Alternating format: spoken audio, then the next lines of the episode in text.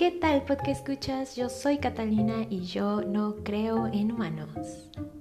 El día de hoy estoy muy muy feliz porque ya estamos grabando nuestro primer episodio de Yo no creo en humanos, un podcast de misterio donde precisamente escucharemos algunas historias fantásticas y algunas historias terroríficas de estos seres extraños llamados humanos. Vamos a tener desapariciones misteriosas, fantasmas, teorías, viajes en el tiempo, leyendas urbanas, etcétera, etcétera. Además de algunas historias de seres pues un poquito más realistas como brujas, vampiros, banshees, nahuales, duendes, dragones, sirenas, el coco y bueno, muchas, muchas, muchas cosas más. Eh, recuerda que tenemos Twitter, no creo en humanos, donde puedes dejarnos ideas o comentarios o incluso si tú tienes alguna historia misteriosa que contar o si conoces a alguien con, con una historia por ahí, pues puedes dejárnoslo en nuestro Twitter y sin duda alguna va a aparecer en alguno de nuestros episodios. También si nos estás escuchando a través de Anchor, recuerda que tenemos una plataforma en donde nos puedes dejar tu comentario o tu historia en, en audio y de igual forma va a aparecer en uno, en uno de estos episodios del programa.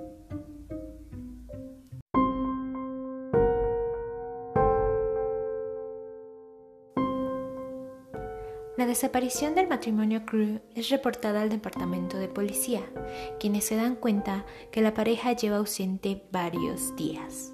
Pero entonces surge la duda. ¿Quién ha estado alimentando a la bebé de la pareja, quien apareció sana y salva en su cuna? Si quieres averiguarlo, quédate porque comenzamos.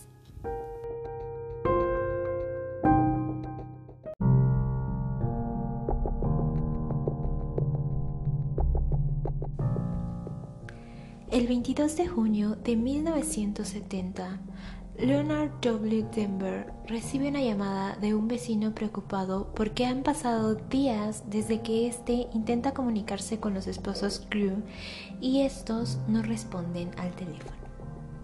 Por lo cual, el vecino le pide a Denver que vaya a la casa de su hija para ver qué está sucediendo. Cuando Dembler llega a la granja de los Crew, de inmediato sabe que algo anda mal. La puerta está abierta, la luz del porche está encendida. Encontró alimentos servidos sin terminar y sangre en la alfombra. Cuando sube por las escaleras, encuentra a su nieta Rochelle, de año y medio, llorando en su cuna. Sale de la granja inmediatamente y va a buscar a un vecino y regresa con este a hacer la llamada reportando la desaparición de su hija Janet Leonore Crew de 30 años y de su yerno David Harvey Crew de 28.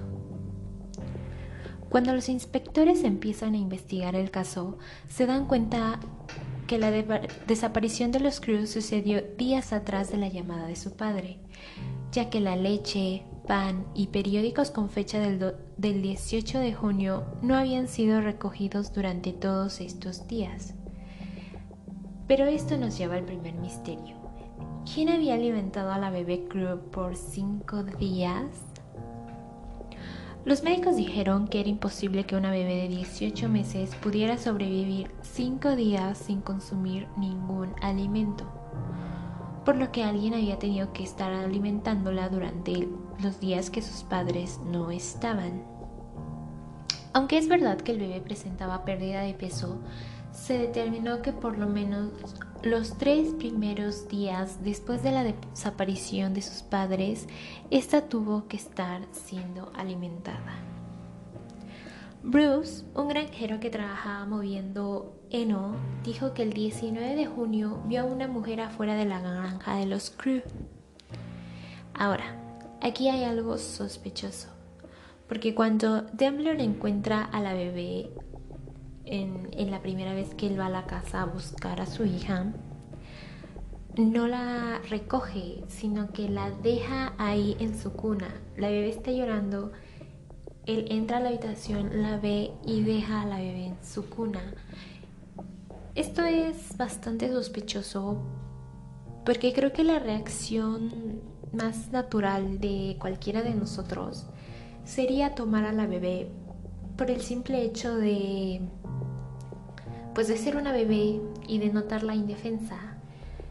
Mm, de cualquier manera tú en una situación de peligro tienes como que el instinto de recoger a un bebé y cuidarlo por lo menos hasta que sientas que estás en un ambiente pues seguro. Sin embargo, él entra a la casa, ve sangre, no sabe qué está pasando, pero él decide dejar a la bebé ahí sola aproximadamente por una hora sin saber si todavía hay alguien extraño en esa casa o si tal vez la bebé está enferma y necesita ayuda urgente eh, de un hospital. No, él simplemente la deja, va a buscar a su vecino y ya con él regresa a la casa y hace la llamada para reportar la desaparición de su hija y de su yerno. Otro hecho bastante peculiar es que cuando la policía inicia la búsqueda de los crew, el abuelo sigue a la policía montado en su caballo, pero nunca intenta ayudar. Simplemente se limita a observarlos como ahí por atrás, como viéndolos desde las sombras, por así decirlo. Y otros aspectos muy, muy sospechosos em, es que además se encontró sangre de Janet en el carro de Zembler. Esto obviamente pues lo convierte en un súper sospechoso si de por sí la, la policía ya tenía sus sospechas respecto a Zembler, que encuentren sangre en su carro de Janet pues aumentará las sospechas evidentemente. Ah, además de que encontraron rasguños en su cuello Mm, aparentemente sin explicación. Cuando la policía decide pues preguntarle, oye, ¿por qué hay sangre de tu hija en tu carro? Él dice que no, que simplemente Janet se cortó en una ocasión y que por eso pues está ahí la sangre, pero mm, que no, o sea, que no pasó nada malo ahí. Y los rasguños simplemente pues vamos, que ni él sabe que son simples rasguños de esos que te aparecen ahí de pronto. El 16 de agosto encuentran el cuerpo de Janet envuelto en un entredón y con un cable de cobre enredado a orillas del río Waikato. Un mes después, el 16 de septiembre, encuentran el cuerpo de su esposo Harvey río arriba, este bajo un eje roto de carro, aparentemente para hacer que el cuerpo no saliera a flote. Al encontrar el cuerpo de Janet, obviamente que la policía pues esperaba ver la reacción de Dembler para tal vez confirmar sus sospechas o desecharlas completamente. Sin embargo, Dembler al ver a su hija asesinada, no mostró reacción alguna, es decir, no mostró preocupación, no mostró tristeza, nerviosismo, nada. Él simplemente no mostró nada. Los cadáveres presentaban heridas de bala en el cráneo, específicamente de un rifle calibre 22. Los detectives recopilaron 64 rifles registrados de los residentes de Pokekawa, de los cuales dos de ellos resultaron como posibles armas homicidas. Uno de ellos pertenecía a Arthur Allen Thomas, un granjero vecino que inmediatamente se convirtió en sospechoso. Sin embargo, aún no se tenían pruebas que lo vincularan con la escena del crimen. Debido a esto, se vuelve a revisar toda la casa de los Crew, es decir, por tercera vez se ponen a revisar la cocina, la sala, el jardín y en esta ocasión ah, resulta que encuentran cartuchos calibre 22 provenientes del rifle de Thomas.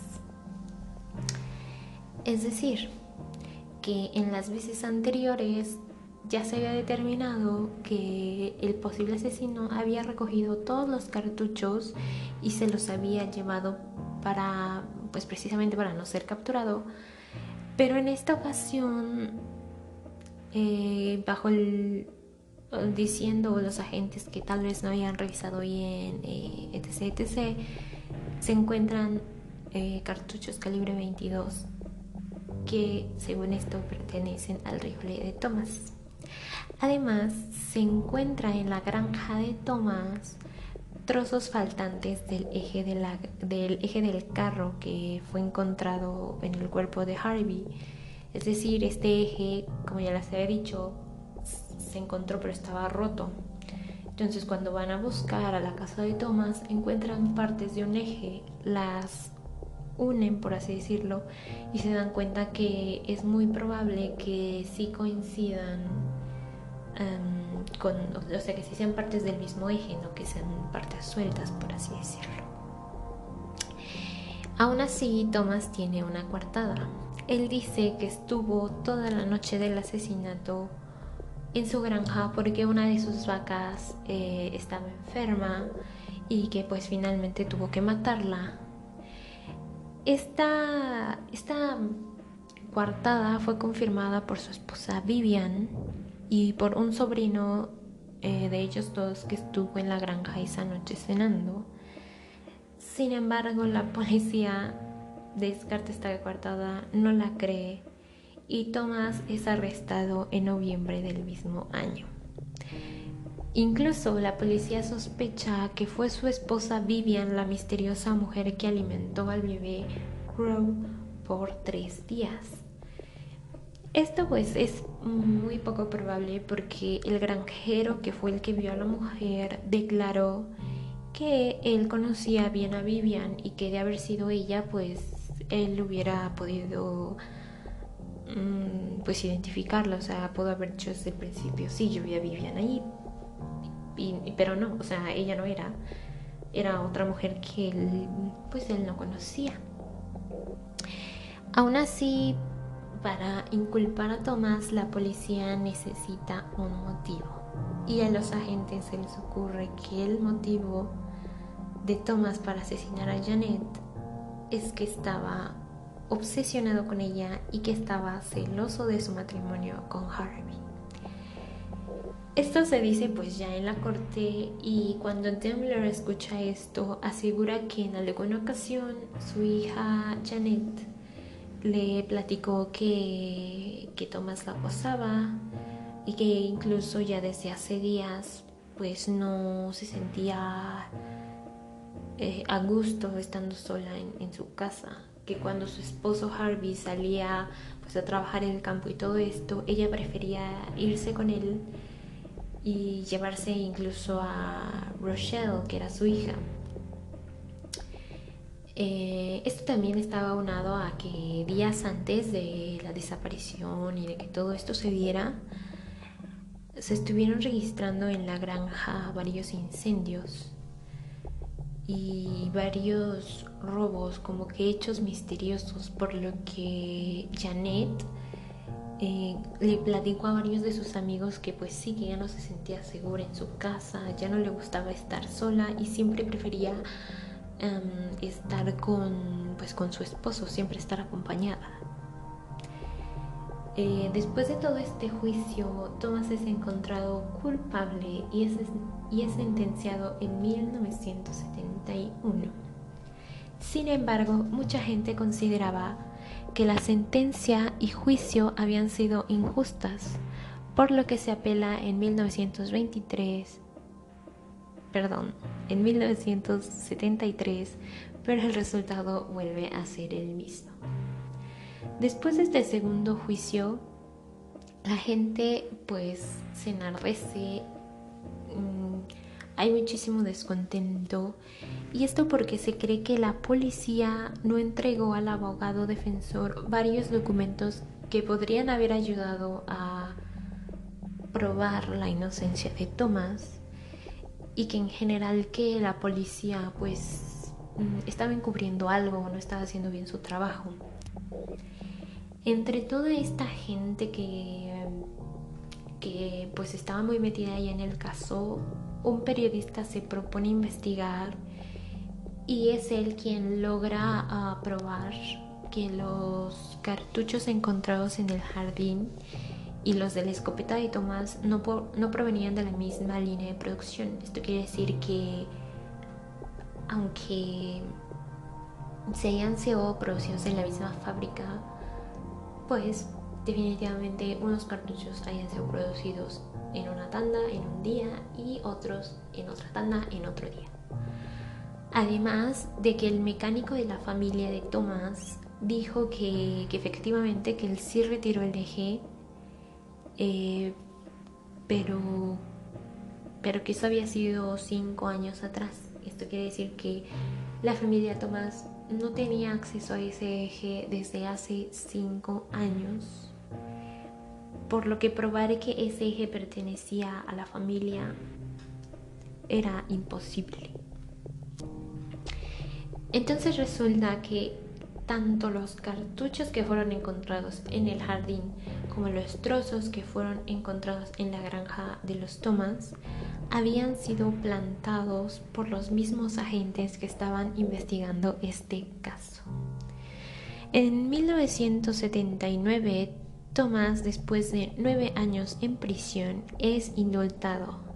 Además de esto, recibió una suma de dinero como compensación por el error. Bruce Houghton y Sergeant Johnston son encontrados culpables de haber plantado evidencias, pero no recibieron ningún castigo. Incluso me parece que uno de ellos ya falleció, por lo que probablemente pues ellos dos jamás reciban ningún castigo ni sean enjuiciados.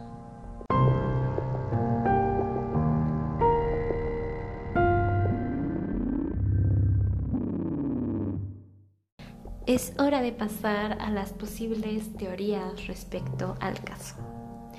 La primera teoría es que fue Thomas quien los mató, sin embargo, creo que esta teoría ya queda bastante descartada por todas las pruebas y por pues el buen juicio que finalmente se le hizo a Thomas de que fue simplemente inculpado por los policías y ya está.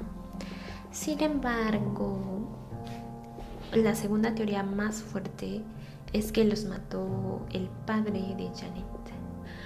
Ahora, esta es una teoría bastante fuerte porque sí hay un motivo, o sea, hay un, digámoslo, buen motivo, que es que antes de que pasara todo esto se da como una riña familiar en donde la ex esposa de Dembler, la mamá de Janet, ah, decide quitar sacar de la herencia a su hija menor, eh, a la hermana de Janet, porque esta se casa con un hombre divorciado, lo cual le parece a la madre así como el peor pecado, y decide quitarla de la herencia y poner como heredera absoluta a Janet.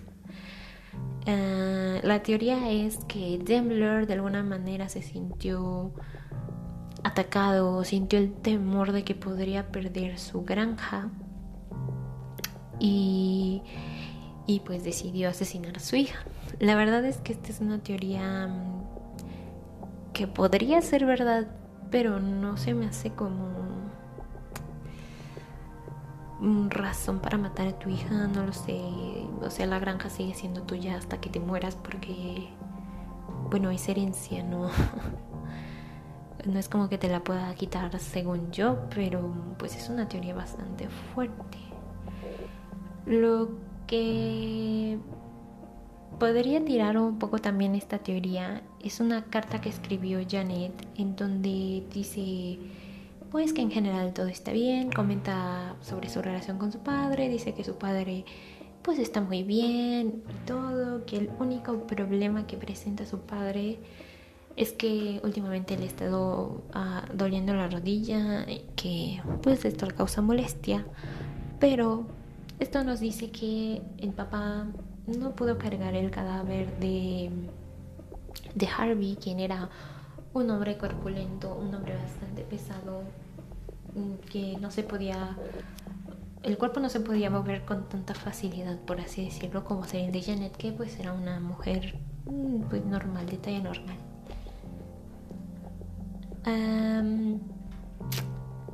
Ah, además, se dice que durante los incendios de, de la granja, eh, los esposos Crew se quedaban con Dembler en su casa mientras todo esto se arreglaba y que al parecer ellos se sentían bastante cómodos que nunca como comentaron que no querían estar con su eh, con su padre y con su suegro sino que al contrario se sentían mejor estando con, ellos que en su propia granja cuando sucedieron estos incendios. El tercer, em, la tercera teoría que tenemos es que fue un asesinato y suicidio. Hay muchos que piensan que la noche del asesinato probablemente hubo un altercado entre Janet y Harry el cual terminó finalmente cuando Janet le dispara a Harry y lo mata. Eh, al darse cuenta que, que, acaba de matar a su esposo, llama a su padre, quien, quien la ayuda a esconder el cuerpo. Es decir, lo llevan hasta el río, lo tiran y ponen el eje para que no salga a flote. Y posteriormente Janet sola se suicida y ella misma, o sea, se va a suicidar al río, por así decirlo. No sabemos porque no sabemos dónde están los cartuchos. Sin embargo, este también es muy muy improbable porque la herida que se encontraba en el cráneo de Janet resulta que es de un ángulo muy difícil de hacer si lo vas a hacer tú solo. Es decir, si tú te disparas, no vas a agarrar el rifle y ponerlo en la posición que ella lo puso porque es muy incómodo. Eh, para mí esta teoría, no sé, yo sí la descartaría por completo precisamente por lo del balazo. Sin embargo, tenemos una cuarta teoría. La cuarta teoría que es bastante probable fue que fue un tercero, es decir, una persona que no tenemos aquí anotada. Sin embargo, hay una persona que sí como que destacó, que sí se siguió en la línea de investigación, la cual al final eh, se desechó, no se creyó que, que podría haber sido él. Y es que muchos sospechan que fue un empleado de la granja con quien en algún momento la familia tuvo algún altercado. Y bueno, los terminó matando. Claro que este hombre tenía acceso a a, un rifle. Sin embargo, eh, cuando se dio el juicio y todo esto, se da la investigación y la madre de este empleado dice que su hijo estuvo con ella durante toda la noche del asesinato. Entonces queda descartado también esta teoría.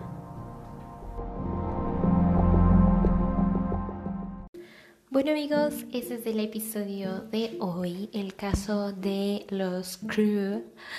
Un caso sin resolver todavía, bastante misterioso. A mí lo que más me causa misterio es saber quién alimentó a su hija. Porque quién es esa, o sea, quién es esa mujer? Si resulta que Vivian no es la mujer. Ella siempre ha dicho que ella no fue, que su esposo definitivamente estuvo en la casa con, con ella de que la mujer existió, existió porque la vio un, granjero. Entonces no sé quién es esa mujer. Muchos han dicho que, que cómo es posible que después de tantos años, de más de 40 años, no haya salido a, pues a dar su versión. Porque ella podría ayudar a resolver este caso. O sea, sin duda ella debe de saber algo, porque por lo menos sabe, o bueno, se enteró antes que nadie, eh, o que los esposos estaban desaparecidos, o que alguien los había asesinado y se hizo cargo de la bebé por un tiempo. Entonces, no sé, ojalá algún día salga esta señora porque creo que, o sea, con ella resolverían este caso muy, muy, muy rápido.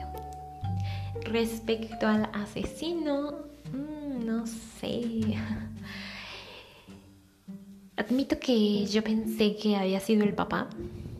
Mm, de Thomas como que nunca lo creí porque, no sé,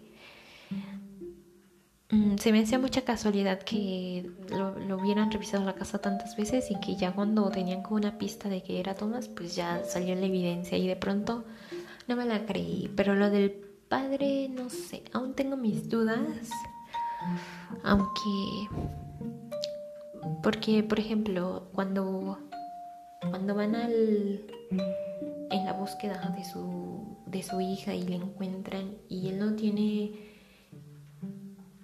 como que ninguna expresión, pues no se le podría juzgar, porque realmente no sabemos cómo vamos a reaccionar ninguno de nosotros a una situación así. Yo creo que más bien fue, si fue un tercero, creo que es por la que más me voy yo, pero no sé, no confío mucho en, ese abuelito. De igual manera, pues él ya falleció, así que aunque haya sido él, pues ya no va a pagar. Y la mayoría de los detectives, la mayoría de la gente sí cree que es un tercero. No cree que haya sido el abuelito. Evidentemente no cree que haya sido Tomás. Y bueno, ahí se queda el caso.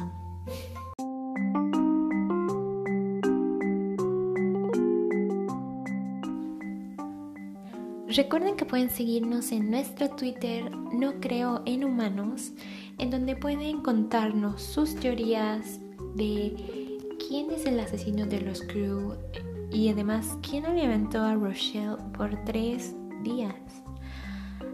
Eh, también pueden enviarnos un correo a yo no creo en humanos outlook.com con sus historias personales, las más misteriosas que tengan para que aparezcan en el siguiente episodio de Yo no creo en humanos.